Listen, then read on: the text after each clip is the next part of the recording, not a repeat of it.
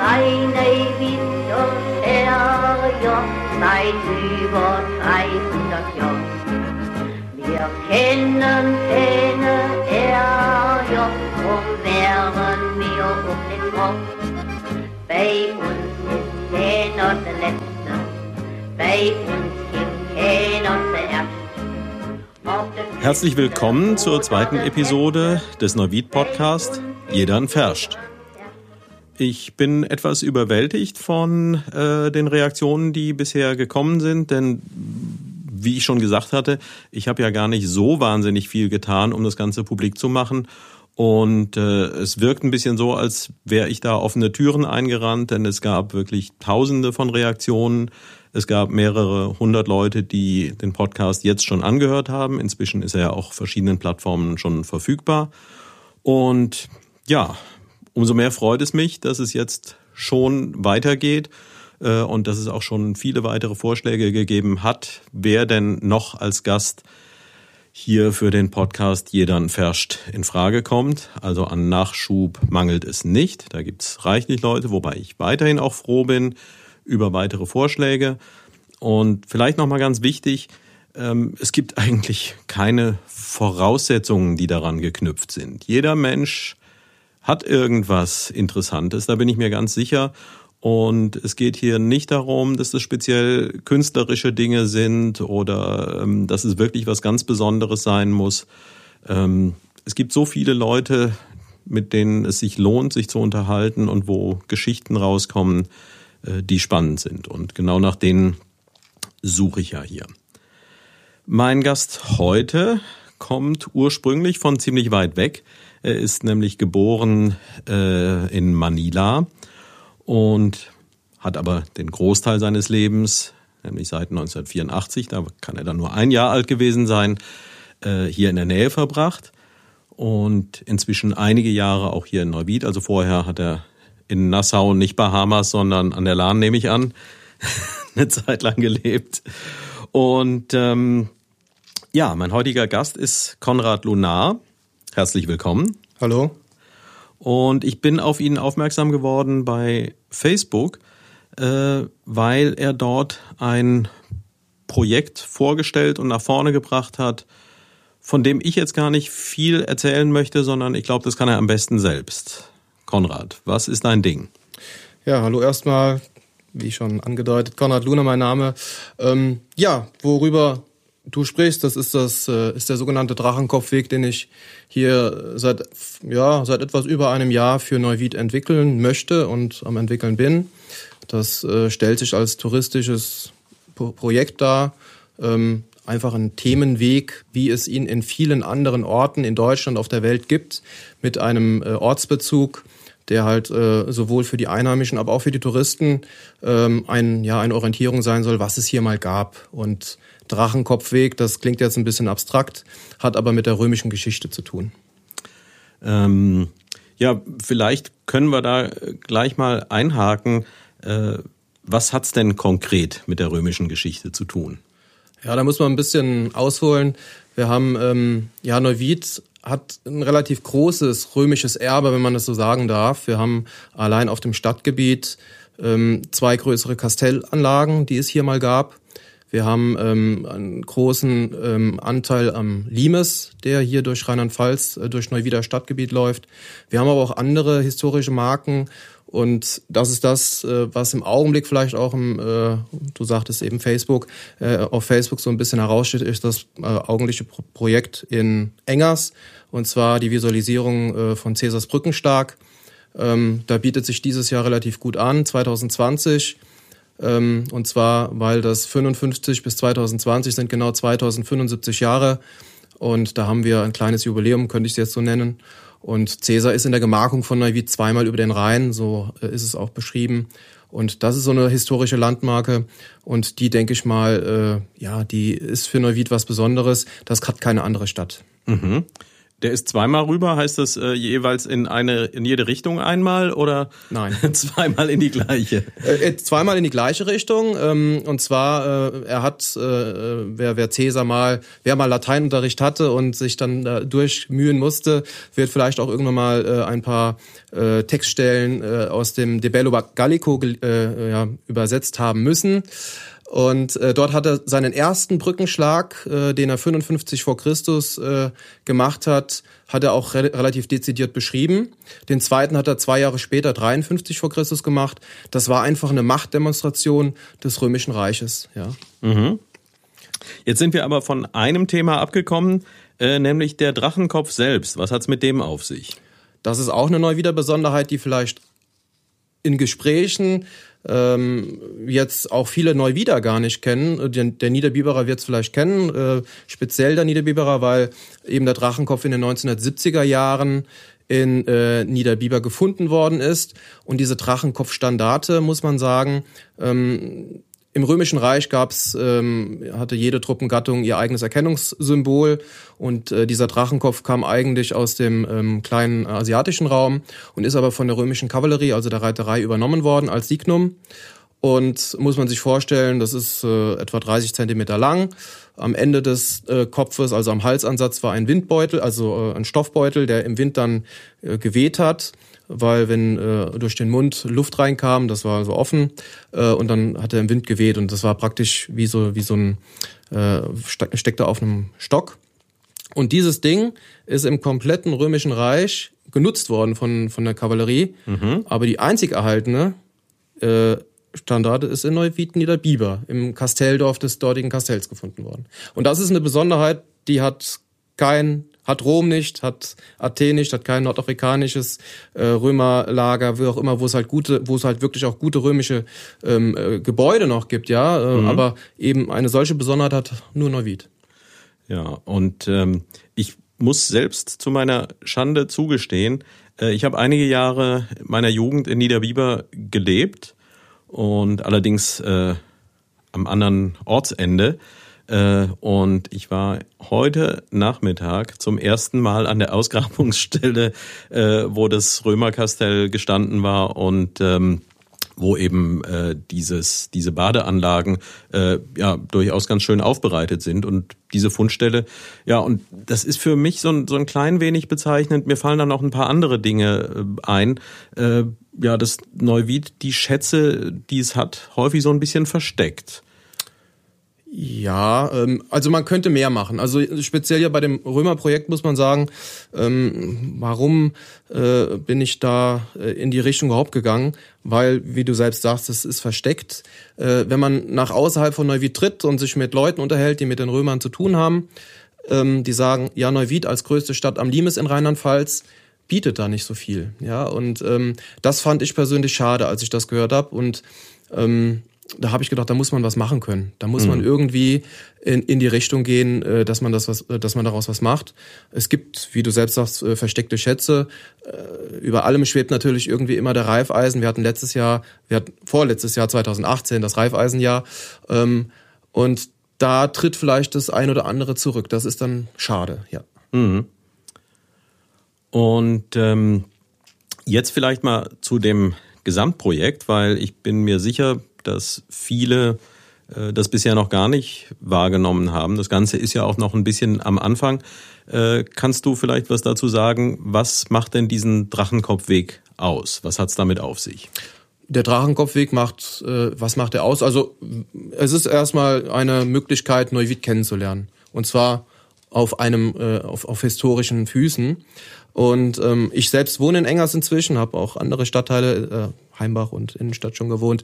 Aber in Engers bin ich jetzt hängen geblieben und Engers hat halt die Besonderheit, dass eben dort, ähm, das sagen die Engerser, da ist Cäsar über den Rhein gegangen. Und ähm, das zeichnet so den Beginn der Römerzeit auf der rechten Rheinseite, also mhm. mit Cäsar. Und ähm, was Engers aber auch hat, Engers hat den Burgus. Was ist ein Burgus? Ein Burgus ist äh, eine befestigte Hafenanlage, die ähm, nach dem Rückzug der Römer aus dem rechtsrheinischen Gebiet äh, äh, auf dem ja auf dem auf der rechten Rheinseite ähm, ja angebaut worden ist, um immer wieder mal sicher landen zu können. Es gibt es noch in in Lahnstein in der mhm. Nähe der Johanneskirche und eben hier in Engers. Und das ist eigentlich eine ganz coole Sache, wenn ich mal so sagen darf, weil wir haben Beginn und Ende der Römerzeit in Engers und das Spiel und da kann man auch sagen, wir lassen die Tour in Engers beginnen und wir lassen sie auch in Engers enden. Mhm. Also machen wir einen Rundkurs draus. Und ähm, ich bin halt auf dem Rad relativ aktiv gewesen früher mal äh, und jetzt äh, ab und zu noch. Und ähm, da muss ich sagen, ich bin immer wieder mal eine Tour gegen den Uhrzeigersinn durch äh, Neuwied gefahren über die Höhen und habe unterwegs immer wieder mal so römische Punkte gesehen, also Schilder und so weiter. Das hat hat man als Sportler vielleicht gar nicht am Anfang so wahrgenommen. Mhm. Ähm, bis ich dann aber einfach mal gesagt habe, komm, da guckst du dir das auch mal näher an. Bis ich dann, und dann habe ich mir äh, die Tour vorgenommen, bin dann von Engers los, am Zoo entlang, am Golfplatz entlang. Das ist ein bisschen ja hart, sagen wir mal, fürs, fürs Fahren. Äh, und dann kommt man oben auf den Rhein-Höhenweg und hat dort über ja, drei, fast vier Kilometer parallel den Limes in einem relativ guten Erhaltungszustand. Unter anderem auch mit ähm, ja, äh, Fundamenten von Römerturm, Türmen, die auch durch die entsprechenden äh, Vereine vor Ort gepflegt und gehegt werden. Hier ist es dann der Heimach-Weiser mhm. Verein und dann das Kastell Anhausen. Und ähm, ja, jeder Ortsteil, also auch Oberbiber, Niederbiber, äh, Heddesdorf hat irgendwie was Römisches. Und wenn man ähm, dann von oben drauf blickt, dann kann man die Ortsteile miteinander verbinden, weil das ist mir dann doch ein bisschen aufgefallen. Jeder Ortsteil hat für sich das relativ gut aufgearbeitet, mhm. hat auch äh, tolle Ausschilderungen, aber ähm, dass man jetzt von ähm, Heimbach-Weiß irgendwie nach Oberbiber oder nach Niederbiber geleitet wird in irgendeiner Art und Weise, das fand ich jetzt nicht, also das habe ich jetzt nicht vorgefunden. Mhm. Ähm, und das ist der Sinn und Zweck des Drachenkopfweges, dass man einfach mit einem über, ja, mit einem Überortsteil, also der über die Ortsteile hinausgeht, einem, einem Wegweiser durch die, die, äh, durch die Stadt geführt wird. Ja. Und das ist jetzt momentan eine Initiative, die allein von dir ausgeht oder gibt's da schon, weil in Deutschland äh, ist es ja üblich, äh, dass man zunächst, wenn man irgendwas vorhat, mal einen Verein gründet. Gibt's den schon? oder? Nein. Nein, einen Verein gibt's nicht. Also ich bin äh, in der, tatsächlich wirklich seit einem Jahr, äh, wo es die ersten Ideen im April gab, daran, da, dabei ähm, habe dann ähm, relativ schnell eigentlich diese äh, die die die Tour äh, ähm, ausstaffiert gehabt, also auch ich wusste, wie der Streckenverlauf äh, ungefähr sein wird, weil da greife ich eben auf die bisherige Infrastruktur zurück, der einzelnen mhm. Vereine. Wie gesagt, ich erfinde das nicht neu, sondern ich erfinde eigentlich nur die die Decke, die die das dann die dann da drüber geht. Und ähm, das war relativ schnell und so dass ich dann im Herbst äh, eigentlich auch schon mit äh, Stadtvertretern gesprochen habe über diesen über die Möglichkeit einer solchen Tour ähm, mit Jan Einig und unserem Obergemeister und der war auch begeistert. Also der hat auch gesagt, das machen wir mhm. und hat auch äh, Unterstützung zugesagt. Dann hat sich im, äh, da das Ganze über den Winter äh, nicht an, also da das kein äh, touristisches Angebot ist, das über den Winter läuft, haben wir gesagt, wir werden das im Frühjahr nochmal äh, intensivieren. Und äh, das war dann im Februar soweit. Dann haben wir nochmal Gespräche geführt äh, äh, und dann kam jetzt Corona. Und das, äh, sonst hätten wir im Mai, jetzt in zwei Wochen, wahrscheinlich schon die ersten Touren. Mhm. Aber alles in, in, in Eigenregie, ohne äh, in Anführungszeichen einen Verein zu gründen. Das will ich auch nicht, weil die, äh, die Bürgervereine vor Ort leisten gute Arbeit und den will ich die Arbeit äh, in Anführungszeichen nicht wegnehmen, sondern äh, sie nur unterstützen und äh, auch anfragen äh, bei dem, was sie vielleicht für Hilfe brauchen, um das aufrechtzuerhalten, weil im Grunde genommen ist es äh, eigentlich nur ein zusätzliches Schild und äh, die Streckenführung und das die Aufbereitung dann nochmal vielleicht im Internet. Ja.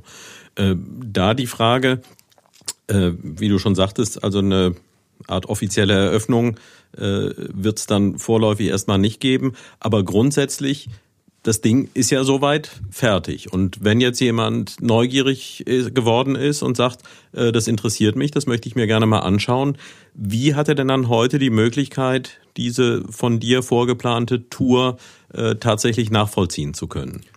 Ähm, ja, ich habe äh, jetzt erst kürzlich, nachdem das Ganze mich auch ein bisschen überfahren hat, die Resonanz auf die Aktion in Engers, habe ich ähm, im, auch auf Facebook eine Seite Drachenkopfweg, das alte Rom in Neuwied, eröffnet, habe dort auch so ein bisschen das Projekt beschrieben, warum Drachenkopfweg, habe dort auch äh, eine Datei äh, hinterlassen, die mit einer App zu fahren ist. Die, man kann also auch eigenständig die Tour mal nachfahren.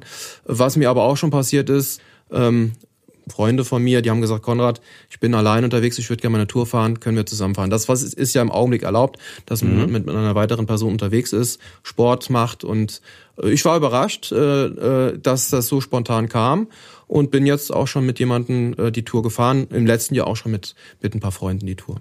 Muss man allerdings ja dazu sagen, ähm, es gibt zwei Möglichkeiten. Die eine ist, dass man sehr sportlich ist und die andere, dass man sich Unterstützung für sein Fahrrad holt, sprich, äh, dass man mit dem E-Bike fährt. Kannst du ein bisschen die, die äh, Rahmendaten von der Strecke mal durchgeben? Ja, genau. Also ähm, man kann, also ich hatte die Tour grundsätzlich eigentlich als E-Bike-Tour ausgelegt, weil das ist ja so eine Modeerscheinung in der heutigen Zeit, dass man alles mit dem E-Bike fährt. Finde ich aber auch in Ordnung, weil äh, man äh, aufgrund der von mir avisierten Streckenlänge von etwa 40 Kilometern, das sind 39,5 Kilometer, wenn man wirklich alles anfährt, ähm, das ist für den Normalfahrer ist das schon anstrengend. Insbesondere auch der Anstieg von Engers auf die Höhe, auf die auf den Rhein-Höhenweg. Ähm, man hat also schon einiges an Höhenmetern ähm, kann aber auch Pausen machen. Man hat äh, 13 Haltepunkte, die man anfährt. Ähm, und da kann man das E-Bike nutzen. Ich hatte auch schon, es gibt ja Verrückte in Anführungszeichen, die, die wandern das Ganze an einem Tag.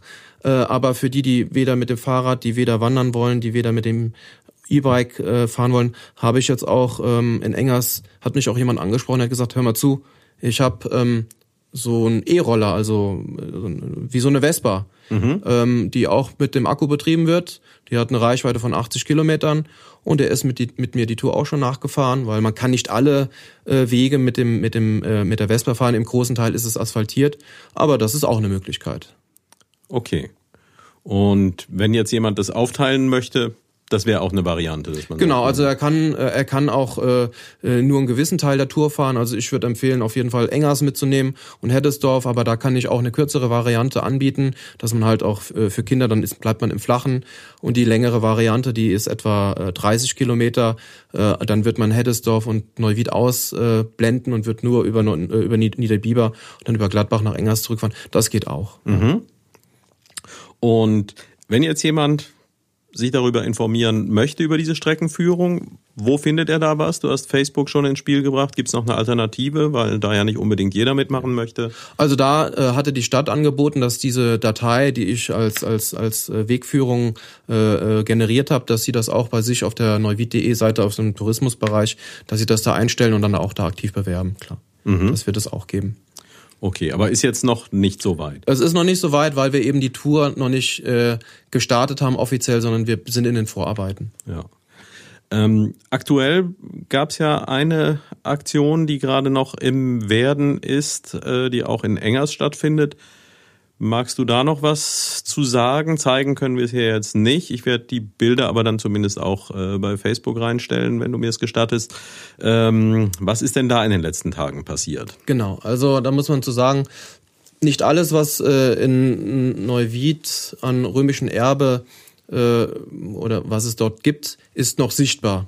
Und es gibt mehrere Marken auf der Tour, wo ich sage, äh, da hat man eben keine Fundamente, wie du eben sagtest, in Niederbiber von dem Römerbad oder von, den, äh, von dem Nordtor oder eben äh, das Kastell Anhausen, was man auch in seinem äh, äh, als Erd äh, äh, die Erdwelle, wo man die gut sehen kann. Zum Beispiel in ähm, in Engers ist es so, äh, diese dieser Brückenschlag Cäsars, der ist für die Gemarkung Neuwied wird der wird der angenommen zweimal.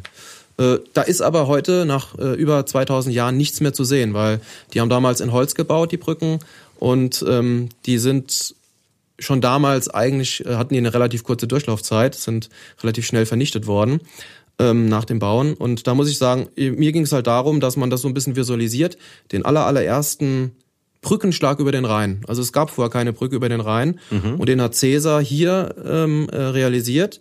Und ähm, das Bild, was jetzt in Engers entsteht, soll praktisch diesen ersten Brückenschlag Cäsars ja darstellen, wie ähm, man auf der rechten Rheinseite sieht und wie Caesars Truppen, insgesamt waren es 12.000 Legionäre, diese Brücke bauen innerhalb von zehn Tagen, 400 Meter lang und ähm, wie praktisch die Brücke auf einen zuwächst. Und ähm, da ich selbst kein guter Künstler bin, ich ähm, hätte wahrscheinlich eher ein paar Strichmännchen und so weiter äh, ins Gelände gemalt, habe ich ähm, mir für das Projekt jemanden ausgesucht, der äh, in Neuwied schon bekannt ist für seine mhm. Malkünste und seine Graffiti-Kunst, und zwar den Alexander Heiducek. Mhm. Und der hat auf dem Luisenplatz und in der Marktstraße unter anderem hat er riesige Wände schon bemalt und hat ja, also viele werden zumindest das große Bild äh, in der Marktstraße äh, mit einem Mädchen auf der Schaukel äh, schon mal gesehen haben. Äh, das ist so der Stil, den er da macht und das ziert die Stadt ja schon seit einigen Jahren. Und das ist der Künstler, der jetzt auch dieses Kunstwerk und da vielleicht noch dazu mitten in der Landschaft, worauf malt man da? Ja, äh, das war auch so eine Idee, der, der Radweg, der seit Jahren ja im Gespräch war von Neuwied nach Engers, der inzwischen nach kurz, nach, nach, nach einer Bauphase im letzten Jahr und der Eröffnung ähm, äh, im, im Frühjahr dann kurz zerstört war durch das Hochwasser und dann wieder hergerichtet worden ist. Und genau an diesem Radweg in unmittelbarer Nähe zur Kronprinzenbrücke, also einer weiteren historischen Brücke, ähm, steht ein, ja, steht eine Betonwand, die zum Rhein hin den äh, Stromkilometer 602 kennzeichnet. Mhm. Und die Rückwand war als ja als unansehnliche Wand immer wieder beschmiert oder oder mit schwarzer Farbe versehen und hier haben wir dann gesagt, dass oder ich habe halt gedacht, das ist eigentlich ideal, da auch mal was äh, darzustellen und das passt halt super. Okay, also die Empfehlung, jeder, der jetzt mal ein bisschen spazieren gehen möchte äh, oder mit dem Rad unterwegs ist, äh, man kann wahrscheinlich kaum dran vorbeikommen. Also wenn man den Radweg, der vom äh, ehemaligen Pionierhafen aus in Richtung Engers geht.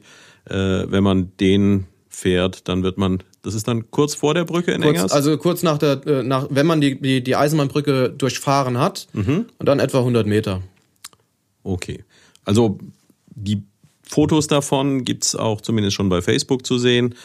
Äh, aber es ist, so wie ich es bisher wahrgenommen habe, ist es, glaube ich, schon etwas, was man auch gut vor Ort äh, sich anschauen sollte, weil es dann doch gerade in der Größe sicherlich nochmal einen ganz anderen Eindruck macht. Also ich empfehle auch, ähm, wir haben äh, wir haben einen Stein weiß äh, geweißt und wenn man sich ungefähr in die Höhe dieses Steines stellt, dann hat man äh, und aus einem gewissen Blickwinkel sich das Bild anschaut, dann hat man auch das Gefühl, dass es komplett durchsichtig ist und sich in die Landschaft einfügt. Also es ist, steht nicht einfach nur da, sondern es ist wirklich in die Landschaft eingefügt. Das hat er wirklich sehr gut umgesetzt. Meine Mindestvorgaben waren, dass wir historisch korrekt bleiben bei dem, was wir malen.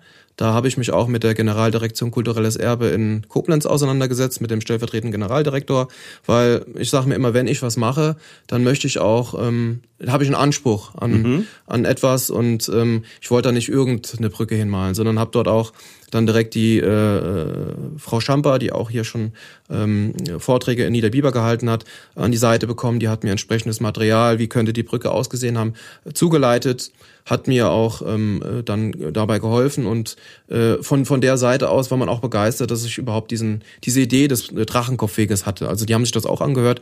Die haben gesagt, das fehlt so ein bisschen in Neuwied. Wenn diese Brücken, wie du sagst, äh, tatsächlich gar nicht für eine lange Zeit gedacht waren. Und ich habe hier in der Vorbereitung auch ein bisschen was dazu gelesen. Also gerade dieser, war es der erste Brückenschlag, der wirklich, äh, wo man dann anschließend die auch wieder selbst zerstört hat. Wie, wie lange stand die überhaupt, weißt du das? Also die Brücke hatte zehn Tage Bauzeit. Dann ist Cäsar mit seinen Truppen bis nach etwa Limburg vorgedrungen, mhm. hat dort äh, ja, so eine Art äh, Strafexpedition gegen die, die Germanen auf der rechten Rheinseite geführt und hat sich dann wieder komplett zurückgezogen. Und äh, auf dem Rückzug auf die linke Rheinseite hat er das Ding abgebrannt. Man muss das so betrachten. Ähm, äh, Rom galt damals als Weltmacht und äh, schon als Weltmacht. Und ähm, äh, ich äh, sehe das so, was wir erschaffen, können wir auch zerstören. Mhm. Und äh, eben dieses, äh, und auch was wir in kurzer Zeit erschaffen, können wir auch in kurzer Zeit zerstören. Äh, das ist, äh, denke ich mal, das war so ein Signal an die Germanen. Ähm, das er ja zwei, zwei Jahre später ja wiederholt hat. Er hat die Brücke nochmal an anderer Stelle 700 Meter weiter aufwärts gebaut Und da hat er auf dem Rück, also als er dann wieder zurückgegangen ist, hat er die Brücke nur zur Hälfte abbrechen lassen und auf der Mitte des Stroms einen riesigen Turm errichtet und gesagt, das Ding ist noch schneller wieder aufgebaut als das alte und äh, hütet euch. Also das war eine wirkliche Machtdemonstration. Und äh, du sagtest ja vorhin, ihr wollt da in der Darstellung äh, möglichst historisch korrekt sein. Äh, wenn diese Brücken immer gleich wieder abgebrochen wurden, nachdem sie aufgebaut wurden, woher weiß man denn dann überhaupt, wie die seinerzeit ungefähr zumindest ausgesehen haben? Ja, das ist das, was ich äh, auch eben noch meinte. Äh, wer im Lateinunterricht irgendwann mit Caesar zu tun hatte, De Bello Gallico, dort hat das äh, relativ dezidiert aufgeschrieben, ähm, weil die Brücke, die er 55 vor Christus äh, hat bauen lassen, das war praktisch so eine Art Pionierleistung. Das war eine unbekannte Brückenbauweise, die es im Römischen Reich so noch nicht gab. Ähm, und äh, die ist dort in, äh, ja, in den Kommentaren über den äh, Gallischen Krieg, äh, und zwar unter den Randnummern 416 bis 419, sehr, sehr deutlich beschrieben, wie das, wie das Ding aussehen, ausgesehen haben mag. Okay, das heißt, wenn man also so gut Latein kann wie äh, du das offensichtlich äh, kannst, denn ich habe hier in der Vorbereitung auch gelesen, dass du unter anderem mit dem, ich kann es ja noch nicht mal aussprechen, aber zum Glück kann das ja keiner so richtig, weil man weiß ja gar nicht, wie das eigentlich ausgesprochen wurde, soweit ich weiß. Aber wer mit dem Certamen Reno Palatinum ausgezeichnet wurde, der kann also aus äh, den Schriften von Cäsar dann auch ungefähr erschließen, wie so eine Brücke ausgesehen haben mag. Muss, muss ich einschränken, äh, die, die, also da, da, da war ich vor Jahren, das ist um Gottes Willen, äh, wir haben jetzt 2020, ich glaube 2001 war es. Ähm, ich hatte griechisch Leistungskurs. Ich war in Lahnstein auf dem Johannesgymnasium und hatte griechisch Leistungskurs neben Latein äh, im, im, im Grundkurs und habe dort eine Abhandlung über ähm, ja über ähm, griechisches Recht geschrieben. Ja und dort hat das hat die Jury so beeindruckt, dass ich dann auch entsprechend mit einem äh, Preis bedacht worden bin. Äh, der allerdings nicht dazu geführt hat, also da, da, da gab es eine Preisträgerin, die war dann über mir äh, aus, aus Andernach. Ähm, das hätte fast schon fürs, für die Deutsche Studienstiftung gereicht. Aber äh, das ist nun mal so. Man muss auch mal Zweiter sein können. Aber nichtsdestotrotz, also die Beschreibung, die da drin ist, die würde ja. dafür reichen, sowas äh, in ähnlicher Form genau. äh, nachvollziehen zu können und äh, genau. dann auch ähnlich zu bauen. Gibt's denn auch äh, irgendetwas, was davon äh, noch gefunden wurde? Ja, das wurde, also man hat bei Baggerarbeiten im Rhein eben auch Holzstücke gefunden, die man auch dann, äh, man nennt es dendrologische Untersuchung, äh, auf das erste Jahrhundert vor Christus datiert hat und dann auch diese Holzstücke eben diesen äh, Römerbrücken zugeordnet hat. Äh, was man auch gefunden hat äh, in der Mosel, äh, die dortige Rheinbrücke, man hat dort sogenannte ähm, Pfahlschuhe gefunden, die aus Eisen waren, damit man das in den Flussgrund treiben konnte. Ähm, und in ähnlicher Weise stellt man, also das ist zum Beispiel am Moselufer ausgestellt. Mhm. Ähm, so stellt man sich, stellte man sich das auch hier vor. Und was auf der Festung Ehrenbreitstein auch einige Zeit ausgestellt war und jetzt in der Römerwelt in Rheinbrohl, das ist die sogenannte Pfahlramme. Also ein schwimmender Ponton, auf dem eine äh, ja so, so wirklich eine Pfahlramme war, mit der die die äh, äh Pfähle in den Boden eingerammt haben. Mhm. Und eben auch diese Pfahlramme wird auf diesem Bild auch zu sehen sein. Okay. Jetzt hast du die Römerwelt angesprochen. Äh, wir hatten ja schon mal kurz telefoniert. Habe ich das richtig in Erinnerung, dass die auch ein bisschen was dazu beigetragen hat, äh, dass du auf diese Idee des Drachenkopfweges gekommen bist? Das, das durchaus. Äh, ich war letztes Jahr dort eben auf einer Veranstaltung mit meinen Kindern und habe dort mir angeschaut, was es da so gibt weil das lohnt sich einfach mal dahin zu fahren, äh, weil äh, die Römerwelt in, in Rheinbrohl äh, am Caput Limites, also am Beginn des Limes, mhm. äh, des obergermanischen äh, Limes, äh, ähm, ist halt auch äh, für einen Austausch, wenn man sich dafür ein bisschen interessiert, ganz gut. Und da kam ich dann ins Gespräch mit dem ähm, Verbandsgemeinde Bürgermeister dort, dem Herrn Schmitz, aber auch mit dem ersten Kreisbeigeordneten, mit dem äh, Michael Malert, mir aus der Politik gut bekannt noch. Und ähm, die sagten, Konrad, mach das, weil äh, Neuwied hat sowas nicht. Oder mhm. hat so eine, äh, da, da, da, es gibt zu wenig, äh, weil äh, in der öffentlichen Wahrnehmung in Rheinland-Pfalz hat man eben Rheinpol mit der Römerwelt und, also zu Beginn des Limes, und wenn man dann Rheinland-Pfalz verlässt, äh, in Pol ähm, an der Bäderstraße, da hat man eben vor äh, zehn, zwölf Jahren ein komplettes Limeskastell nachgebaut. Und diese beiden Projekte, Pol und, äh, und die Römerwelt, ähm, die finden irgendwie Aufmerksamkeit, aber alles, was dazwischen ist, äh, das ja und, und, und Neuwied als größte Stadt am Limes hat da geht da irgendwie ein bisschen unter. Und das spiegelt sich auch ein bisschen in den Prospekten wieder.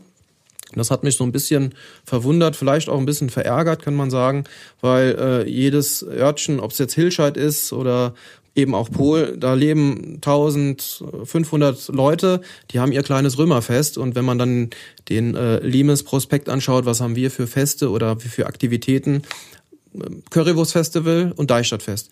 Nichts gegen die beiden Veranstaltungen, die sind top, ja, mhm. die bringen auch wirklich Kultur und auch äh, äh, Begegnungen in die Stadt, aber thematisch passen sie doch nicht zu dem äh, ja zu dem Limes und jemand der weil der der Limes geht ja bis nach Regensburg und jemand der jetzt sagt in Regensburg ich habe Interesse mal auch in, im, im, im, im Rheinland-Pfalz was zum Limes zu sehen, weil der geht ja bis hier runter. Ähm, und dann wird er nicht nach Neuwied fahren, weil da Currywurst Festival und Eichstadtfest steht. Der wird dann eher in die Römerwelt oder nach Limes, äh, oder an das Limeskastell in Pol fahren. Ja. Und wir hatten das Thema vorhin schon mal kurz, weil ähm, ist vielleicht auch nur mein persönlicher Eindruck, äh, aber der geht halt tatsächlich in die Richtung, ähm, dass es hier schwerfällt, äh, die Aufmerksamkeit auf die Dinge zu richten, die ja eigentlich vorhanden sind.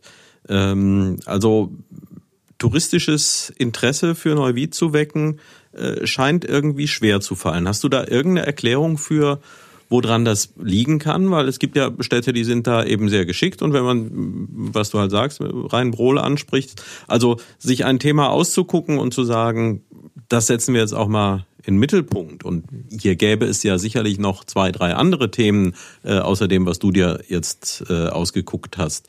Ähm, ist das eine Mentalitätsfrage oder gibt es da irgendeine Erklärung aus deinem Blickwinkel für?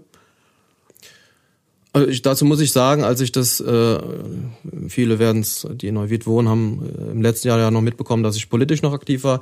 Ähm, und da habe ich natürlich auch politische ähm, Amtsträger und auch äh, Kollegen, Parteikollegen und auch andere über das Projekt äh, in, in, äh, in Kenntnis gesetzt. Die haben dann auch eher abgewunken. Im Gegenteil, manche haben sogar gesagt, ja, dann mach das nicht, sonst wirst du nur als Römer wahrgenommen. Und ähm, das ist, äh, ich weiß nicht, vielleicht hat man Angst davor, irgendwas äh, durchzuziehen, ja, und äh, ähm, da könnte ja auch ein Misserfolg dahinter stehen. Und das finde ich aber ist, der, ist, ist eine falsche Denke, weil wenn man es nicht versucht, dann kann man es auch eben im, im, im schlimmsten Falle scheitern, aber im besten Falle auch äh, daran gewinnen. Und viele, viele Städte in Rheinland-Pfalz machen das eben auch, die gehen die Wege, ja, und deswegen, also The Themenradwege oder Themenwege entstehen ja überall. Mhm. Und gerade in der jetzigen Situation, wir haben ähm, ein Reiseverbot. Ähm, wir haben, wir dürfen nicht ins Ausland reisen. Wir müssen uns eigentlich auf das besinnen, was wir vor Ort haben. Finde ich es eigentlich falsch, wenn man dann eben kein touristisches Angebot in Neuwied entwickelt und äh, da so ein bisschen da hinten ansteht, weil äh, wenn jetzt diese Tour äh, den Kickoff schon hinter sich hätte, dann könnte man die überall bewerben und könnte sagen, Leute hier, das könnt ihr könnt ihr machen und äh, könnt ihr tun und äh, dann würde man im Augenblick auch Leute ziehen können, weil die mhm. Leute dürfen nicht reisen. Ja. ja. Warum das jetzt in Neuwied so ist? Äh, wenn man sich Übernachtungszahlen anschaut, generiert Engerst äh, äh, im Vergleich zu den übrigen Stadtteilen das Gro. Das liegt aber an der Landesmusikschule. Mhm. Ähm, und die übrigen ja, stehen etwas hinten an. Da sind, da sind die, die Rheingemeinden drumherum rühriger. Ähm, warum das so ist, kann ich, weiß ich nicht. Mhm. Vielleicht denkt man, man hat zu viel Industrie in Neuwied. Allerdings ist die auch rückläufig. Also wenn ich mir anschaue, wie sich Rasselstein entwickelt hat, das, das, äh, dieses alte Stahlwerk, das mhm. äh, über 200 Jahre äh, hier ähm, Bestand hatte, dass das weg ist, ähm, ja, dann fehlt es auch irgendwann. Man muss also neue Wege erschließen eigentlich. Ja, und das tust du ja in diesem Fall im wahrsten Sinne des Wortes. Genau. Ja. ähm, der namensgebende Drachenkopf, wenn man den sehen möchte, fährt kann man, man das irgendwo? Ja, fährt man ganz, ganz kurz nach Koblenz auf den Ehrenbreitstein und geht dort ins Museum. Okay, da ist er ausgestellt. Da ist er ausgestellt und ähm, das muss man sich vorstellen, 30 Zentimeter groß, ist aus Kupferblech getrieben und Feuer vergoldet. Also äh, es genügt eigentlich auch, wenn man einfach mal googelt und Drachenkopf Neuwied eingibt, dann kriegt man eigentlich ein Bild und äh, sieht auch sieht eher aus wie ein Krokodil, könnte man sagen. Aber äh, die damalige äh, künstlerische Freiheit.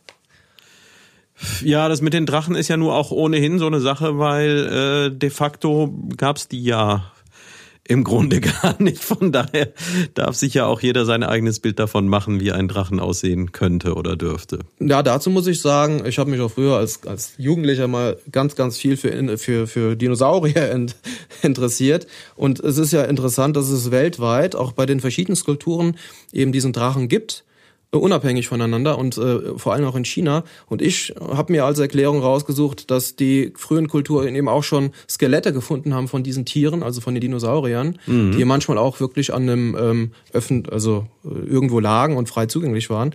Und dass man dann halt gedacht hat, das ist ein Drachen ist ja ist es ja nicht weit gefehlt und ähm, äh, und äh, wenn diese Skelette in einem super Erhaltungszustand irgendwo zu, zutage kamen und man hat dann so einen riesigen Tyrannosaurus Rex Kopf oder was weiß ich äh, gefunden, dann war das für die Leute natürlich nicht erklärbar, dass die vor 65 Millionen Jahren eingegangen sind, sondern man hat gesagt, die sind das das sind Drachen, ja mhm. und ähm, das ist, denke ich mal, ein Grund, warum es auch in allen Kulturen eben diese Drachen gibt und äh, nicht nur bei den Chinesen heute noch. Ja. Gut, aber selbst da könnte man dann am Ende ja sagen, äh, zumindest die Darstellungen von Dinosauriern sind ja auch so vielfältig, ja. äh, dass man auch ja. da wieder sagen kann, wenn das alles Drachen sind, dann äh, darf man sich da auch sehr, sehr viele Freiheiten äh, nehmen.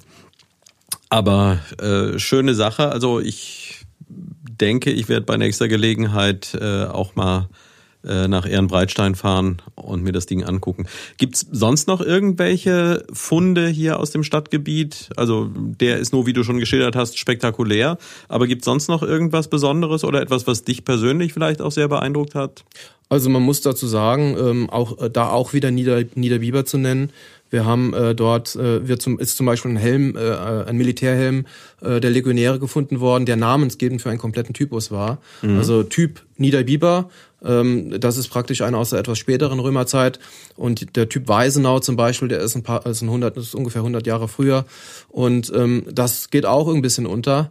Ähm, das finde ich halt interessant, ja. Und das ähm, dass man das vielleicht so ein bisschen ins, ins Bewusstsein bringt. Neben dem Projekt in Engers mit dem Bild ähm, habe ich mir auch vorgestellt für andere für andere Standorte. Also da ist Niederbiber und Heddesdorf angesprochen, weil in Heddesdorf das Kastell ist gar nicht mehr äh, zu sehen. Da ist äh, auch äh, erinnert nur eine etwas verblichene Tafel, aber auch da könnte nicht etwas, sondern sehr verblichen. Also als ich zuletzt da mal nachlesen wollte, muss ich feststellen, äh, das war kaum noch äh, nachzuvollziehen, was da eigentlich mal drauf gestanden hatte. Das ist eben schade und ähm, und ich bin halt jemand, der ist, was das das betrifft, relativ pragmatisch. Bevor man großartig was baut und bauliche Veränderungen, die sind ja immer genehmigungsbedürftig und so weiter und so fort. Und da ist eben das, was in Engersgrad läuft, das Malen ist das Einfachste, mhm. das Visualisieren. Und ähm, da bietet sich zum Beispiel in, in, in Heddesdorf speziell an der Geschwister-Scholl-Schule, die ja auf dem Römerbad steht, mhm. äh, äh, kann man, äh, da gibt's große Flächen, die man bemalen kann, wo man auch eine Risszeichnung des Kastells, das mal in Heddesdorf war, äh, äh, zeichnen könnte oder ähm, eben auch eine Schrägansicht, wie auch immer. Also man könnte das visualisieren und als Haltepunkt mit einbauen. Was viele ja nicht wissen, das ist die äh, Geschwister-Scholl-Straße, die von der Dierdorfer Straße in die zur Wallstraße rübergeht. Das ist die originale, äh, der Originalverlauf der, ähm, der Via Principalis, die Ost-West-Straße im Kastell des ehemaligen. Das ist original. Ähm, was, denke ich, für jeden jetzt schon deutlich rauszuhören war, ist, dass du eine Menge Zeit und Energie da reinsteckst. Ähm, wenn man jetzt hier künstlerische Dinge umsetzt, äh, dann ist dafür ja mal zumindest auch Farbe nötig. Das heißt, man braucht auch ein bisschen äh, Finanzmittel dafür. Äh, bestreitest du das bisher alles aus eigener Kasse oder gibt es da irgendeine Möglichkeit oder suchst du nach Möglichkeiten, wie dein Projekt auch Unterstützung bekommt?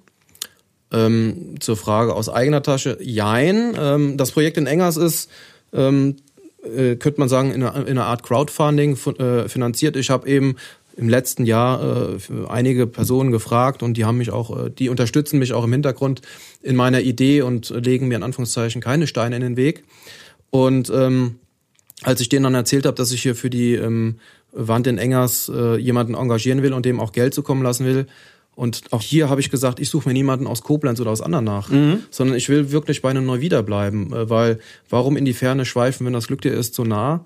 Ähm, und äh, ich habe mit dem Alexander dann einen, einen, äh, einen Preis ausgemacht äh, und äh, habe dann im Hintergrund Geld gesammelt. Und ähm, so wie es zum Beispiel auch der Zoo macht. Der Zoo macht ja auch, äh, geht hin und sagt, hier Prinz Maximilian Halle, kauft einen Quadratmeter und euer Name erscheint auf einer äh, Wand für die Ewigkeit. Und ähnlich wird es auch in Engers sein. Und die übrigen Projekte in Niederbiber und in Heddesdorf, die jetzt noch kommen, da werde ich, äh, da, da wäre es ganz, ganz schön, wenn man das in ähnlicher Art und Weise macht. Ähm, ist halt die Frage, ob ich das als Privatperson machen kann. Ich habe mit den äh, Vereinen vor Ort, den Bürgervereinen vor Ort auch schon gesprochen, ob die sich eine Kooperation vorstellen können. Die ersten Reaktionen waren äh, sehr positiv ähm, und dann könnte man das auch, das wäre dann, das sind spendenfinanzierte Projekte. Was allerdings auf der anderen Seite ist, wenn man die Tour fährt, ähm, das ist ja, man soll sie nicht nur fahren als sportliches Erlebnis, sondern ich will ja auch, ähm, ähm, dass sich daraus vielleicht auch der Tourismus so ein bisschen generiert. Die Tour soll es auch als Zweitagestour geben oder als Zweitagesveranstaltung. Äh, kann man sich vorstellen, man kommt freitags nach Neuwied, mhm. checkt dann in irgendeinem Hotel, was sich äh, interessiert, zeigt ein, kommt dann zu einer Abendveranstaltung nach Engers, wir haben jetzt das alte Rathaus, was mhm. jetzt dort schon renoviert worden ist und vielleicht als auch als Tagungsraum äh, möglich wäre und würde dann dort einen abendlichen Vortrag über die, die Tour hören. Man wird also auch jeden Punkt durchgehen, äh, so dass die Leute sich vorstellen können, was sehe ich denn da? Also auch die Hintergründe zu der einzelnen, zu den einzelnen Punkten. Und man kann dann vielleicht im Rahmenprogramm ein römisches Essen anbieten. Und das wäre so die, die, das Grundprogramm. Und äh, eine Besonderheit in dem Abendprogramm wäre dann, dass sich jedes Mal, also wenn jetzt zum Beispiel im Mai eine Veranstaltung stattfindet und im Juni, dass jeder Abend einen anderen Themenschwerpunkt hat. Im Mai sagen wir mal römisches Militär, im Juni römische Küche, im Juli kommen wir dann auf, ähm, was haben die Römer in, in der Region hinterlassen, zum Beispiel Sprache und Kultur. Also dass jeder Abend anders gestaltet ist. Die Leute gehen dann abends glücklich ins Bett und können am nächsten Morgen mit dem E-Bike die Tour dann fahren und können dann sagen, ach, gestern Abend, ich erinnere mich und jetzt sehe ich es genau direkt vor mir. Das hört sich ganz schön cool an und wenn man sich das so vorstellt, dann denkt man sich, hm, müsste es eigentlich schon geben. Und ich glaube, wenn man wenn man es wirklich schafft, bis zu diesem Punkt zu kommen, äh, dann ist da auch noch viel mehr Potenzial drin. Also ich glaube, da da wäre dann noch mehr möglich, was auch vielleicht sich äh, im Verlauf der Tour eben einbinden lässt, dass es da vielleicht auch noch mehr Informationsmaterial vor Ort gibt oder ja Dinge, die einfach äh, diese Historie noch klarer erlebbar machen. Ähm, Kannst du noch mal ganz kurz äh, schildern, weil wir es so ganz im Detail bisher noch nicht gemacht haben, der Streckenverlauf? Wie ja. geht der insgesamt? Also, wir starten in Engers an dem Cäsarbild, würden dann äh, über die Alleestraße Richtung ähm, Zoo fahren, also mhm. Zoo am Zoo vorbei. Dort wird man auch einen kurzen Haltepunkt machen, weil der Blick ist halt einfach schön. Und dann wird man an dem, ähm, auf dem asphaltierten Weg, und das ist halt auch für unge den ungeübten Radfahrer relativ äh, gut zu fahren, äh, hoch auf den Rhein-Höhenweg am Golfplatz hoch und würden dann oben auf dem Rhein-Höhenweg wirklich parallel zum Limes fahren bis zum Kleinkastell Anhausen. Dort würden wir auch wieder eine kurze Rast machen, weil dort ist die Palisadenwand nachgestellt und würden dann mit dem äh, man kann die Tour auch mit dem Trekkingrad fahren, das muss kein Mountainbike sein, mhm. weil die Wege sind geschottert und auch fest. Und dann würde man nach Anhausen rüberfahren, kurz das, also dann fahren wir in Germanien sozusagen, mhm. würden nach in, in Anhausen ins Aubachtal hinabfahren und das will ich halt auch keinem Touristen, der aber auch dem Neuwieder nicht äh, vorenthalten, weil das Aubachtal ist wirklich schön, wie, wie der Aubach noch mehr anderen darf, man sieht wenige Bäche, die so äh, sich noch entfalten dürfen und würde dann zum Schwanenteich kommen, Dort gibt es normalerweise auch ein Restaurant oder eine Außengastronomie, die man dann äh, nutzen könnte für die Pause, weil da hätte man ungefähr die Hälfte, 20 Kilometer hätte man hinter sich und hätte eben schon die Punkte in Engers und oben im Heimbacher Wald gesehen und würde dann in Oberbiber, ähm, äh, hinter der Reithalle ist äh, nochmal der Limes dargestellt mit einer tollen äh, Blickachse zu dem ähm, Limesturm, der in Oberbiber äh, nachgebaut worden ist. Da müsste man dann auch nochmal einen Berg hoch. Das ist eine Einbahnstraße, aber hier auch, wie gesagt, wer mit dem E-Bike unterwegs ist, keine Belastung und würde dann von Oberbiber ähm, auf dem Limes-Verlauf äh, nach Melsbach rüberfahren. Äh, die Melsbacher waren klug, die haben im Rahmen des äh, der ähm, ja, Weltkulturerbe-Aktion haben die äh, in Melsbach selbst ein, äh, auch Limespalisaden nachgebaut und eine Skulptur eines Auxiliarsoldaten nachgestellt und haben und tauchen jetzt immer in, äh, in dem Limes-Führer ähm, auf mit diesen Punkten. Mhm. Ähm, obwohl der Limes nie in Melsbach durchgelaufen ist, sondern etwa 200, 300 Meter weiter südlich. Und von dort aus würde man dann zum bedeutendsten ähm, äh, Punkt der Tour nach Niederbiber fahren, das Nordtor sich anschauen, die Badanlage sich anschauen und was viele nicht wissen, unter einem Grundstück, was im Augenblick noch grün bewachsen ist, das die Stadt sich irgendwann gesichert hat, äh, liegt das Südtor, das wesentlich prunkvoller gestaltet war als das Nordtor, eben nicht nur einen Tordurchgang, sondern zwei. Und ja, da ist eben die Frage, wie man das äh, gestalten kann, also eben auch visualisieren. Und da habe ich auch schon meine Ideen. Im Hintergrund laufen da schon Gespräche. Und ja, von dort, von Niederbiber aus geht's dann halt ähm, relativ schnell über den ja, an, an, an der Vitalstraße entlang, an Rasselstein vorbei. Man kann auch über Segendorf fahren, dann ist es ein bisschen ruhiger. Nach Heddesdorf würde dort auch den Standort des, ähm, des ähm, Kastells nochmal, zumindest mal erahnen, bis da irgendwie auch visualisiert ist. Und dann habe ich gesagt, ja gut, dann hat Neuwied an Römern ähm, zwar noch mehr, Feldkirchen auf der anderen Seite, aber die Punkte würde ich jetzt nicht noch mit hineinnehmen wollen, weil man hat den Limes ja in relativ guter Ausprägung oben im Heimbacher Wald gesehen, äh, aber man würde die Leute trotzdem dann auf den Luisenplatz führen, äh, wenn dann die Deichanlagen wieder hergerichtet sind, auch zur Deichtreppe, also auch in die Stadt bringen und dann über den neuen Radweg nach Engers führen und äh, zum Endpunkt in Engers äh, zu dem Burgus, weil das eben der letzte äh, Punkt der Römer in Engers, also in Neuwied ist. Ja. Tja, also da finde ich, ist mein Eindruck, gerade wenn du das äh, mit dieser Begeisterung schilderst, ähm, gut, dass es das jetzt schon in dieser Form gibt. Und es ist ein Projekt, was sich danach anhört, dass es aufblühen kann und dass es viele Möglichkeiten äh, dafür geben wird. Und vielleicht ist auch da gerade die aktuelle Situation eine, ähm, ja, die mehr dazu führen wird, dass wir die Schönheiten, die es vor Ort gibt, äh, besser wahrnehmen können und dass wir da auch mehr drauf achten. Äh, und von daher passt das ja auch sehr, sehr gut in die Zeit. Hast du persönlich innerhalb dieser Streckenführung oder auch abseits davon irgendeinen Lieblingsort hier im Stadtgebiet oder in der näheren Umgebung, wo du sagst, das, da bin ich am liebsten, da fühle ich mich besonders wohl? Also das habe ich eben vielleicht ein bisschen durchklingen lassen. Also ich finde das Aubachtal besonders schön, aber das ist auch als, als Naherholungsgebiet, also der Schwanenteich ist bekannt, dort sind viele Leute unterwegs, aber das Aubachtal, so wie es sich jetzt darstellt, ist wirklich super schön.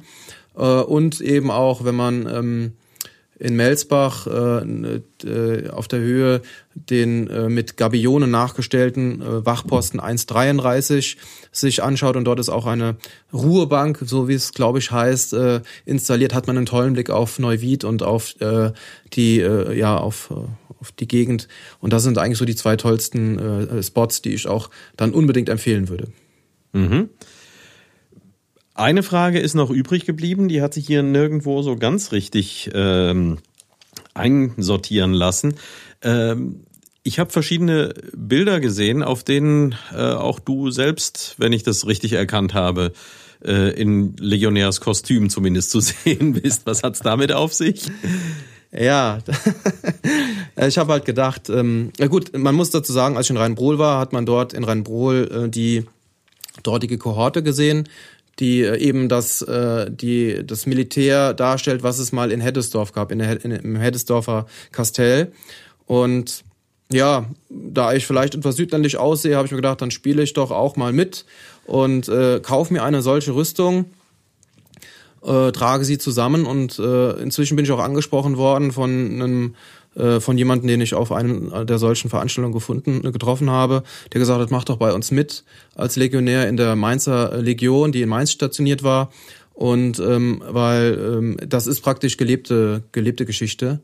Und ähm, als Gag hatte ich jetzt deswegen auch auf dem, auf dem Bild in Engers äh, einen Legionär in der äh, in der typischen Rüstung des ersten vorchristlichen Jahrhunderts äh, abbilden lassen. Aber wenn man sich dann, und das ist äh, dann als Gag gedacht, wenn man sich dann links neben diesen Legionär stellt und auch dann den Blick in die Ferne richtet und dann ein Foto davon macht, erscheint es so, als wenn man genau wie der Legionär dem Brückenbau zuschaut. Also so ein kleiner Gag ist mit drinne. Okay.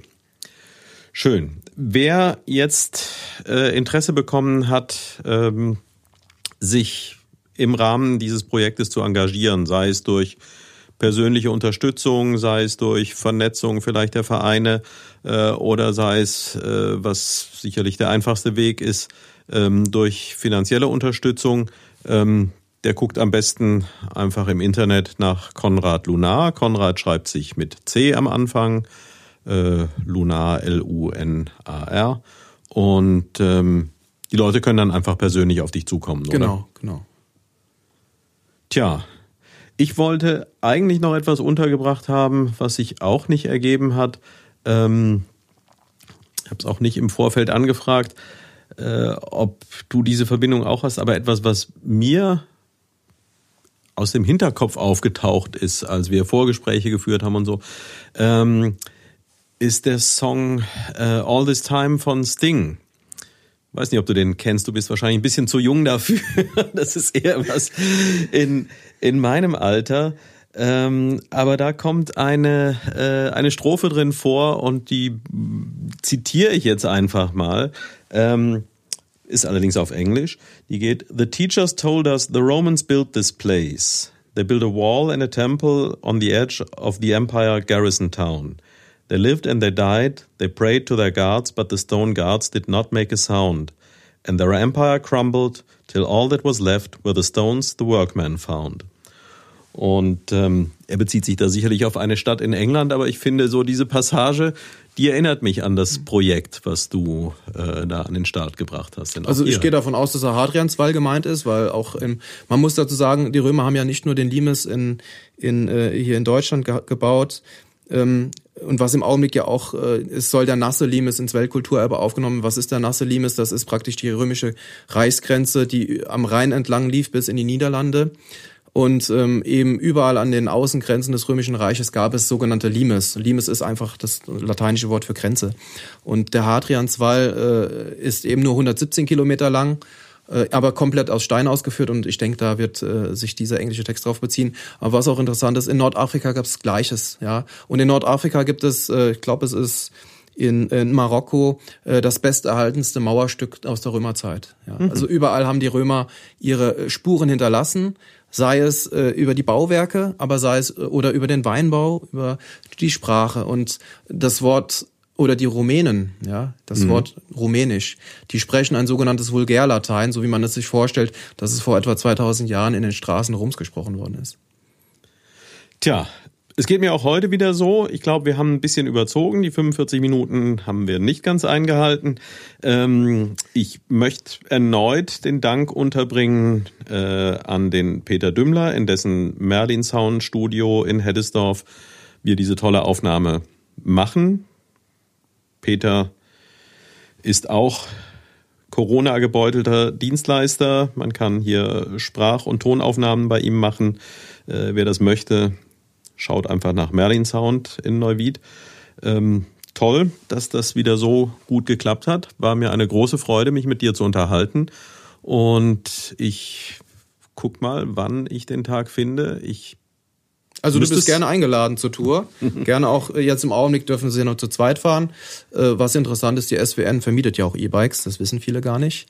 Für einen relativ kleinen Obolus und warum nicht einfach mal anklopfen, weil man kann über die Tour reden, aber sie dann machen, das ist wieder eine andere Sache. Also äh, das ist, finde ich, da stehe ich gerne bereit. Du kannst gerne die nächsten Wochen mal anklopfen und sagen, wenn das Wetter gut ist, ich würde die Tour gerne mal fahren. Da bist du gerne zu eingeladen. Ja, und das so wie ich dich verstanden habe, gilt das auch für andere Interessierte. Genau. Also geht einfach auf Konrad Lunar zu. Das war die zweite Episode des Neuwied Podcast Jeder ein Verscht. In dem Falle, wie würde man Fürst auf Latein sagen? Weißt du das? Im Englischen heißt es Fürst, aber ähm, ne, fällt mir jetzt nicht ein. Na gut, dann bleiben wir also beim Verscht und auch heute Söld Rainer Klasen. Tschö. seit über 300 Jahren. Wir kennen keine RJ, drum wären wir auf den Kopf. Bei uns ist keiner der Letzte, bei uns gibt keiner zuerst. Ob das Dünnste oder das Fetzte, bei uns ist jeder ein Herz.